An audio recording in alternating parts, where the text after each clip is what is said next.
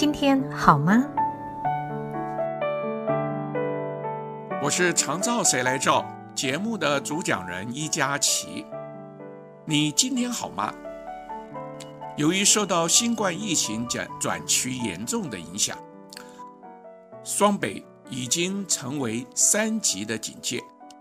教育部也宣布，全国各级学校开始停课到五月二十八号。但是强调的停课不停学，鼓励学生利用线上的资源学习。疫情指挥中心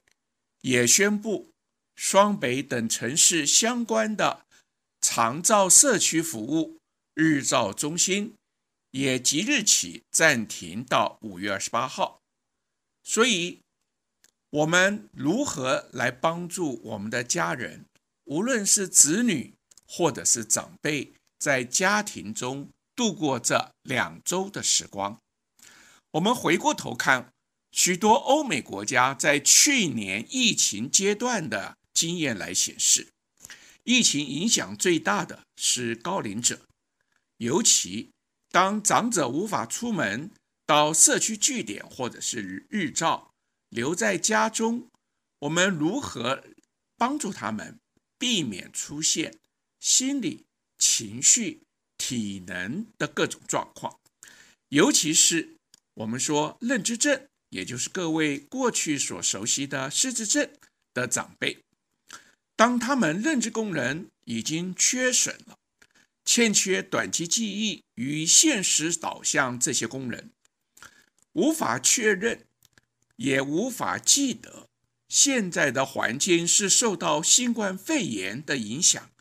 我们无法随意的出门，我们出门必须戴着口罩，我们到许多的场合必须以实名制的方式登录我们的联络方式，而这些他们如果不习惯，如果他们留在家中，可以避免外出面对这些的要求与改变，但是。留在家中，我们如何帮助他们去适应这两周的生活？在此，我们可以知道，子女不必上学，长者无法出门，我们如何透过让长者维持一个健康的生活？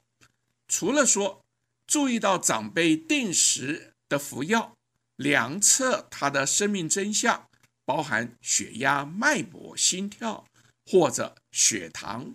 相关的数值，并且做下记录。我们也可以让其他的家人的作息表相互的来配合，来帮助长辈。比如说，子女仍然可以进行线上的学习，那么碰到一段的时间休闲的时候，也可以让。子女来帮助祖父母进行线上互动的游戏，让祖父母接触电脑或者进行线上的运动活动等等。除此之外，也可以规划出时间，让祖孙一同的进行书法、绘画、编织，或者是手机软体的操作。如果祖父母他们懂得外语以及相关的历史，也可以让祖父母来教导儿孙辈，或者儿孙辈在学习外语，也可以让祖父母一同来学习。这是一段难得的期间，能够让家人团聚互动。另外一方面，我们也可以让祖父母讲述他们过去年轻时代成长、求学、就业、成家等奋斗的过程，除保持远期的记忆，让儿孙也可以认识祖父母的生命史，家庭文化得以传承，也可以增进家庭成员的认同凝聚力，带来家庭的愉悦。帮助祖父母找到生活中的自我价值。疫情总是会过去的，生活也会恢复正常。让我们家人一同携手同心，相互扶持，度过这一段疫情的期间。祝福各位平安健康。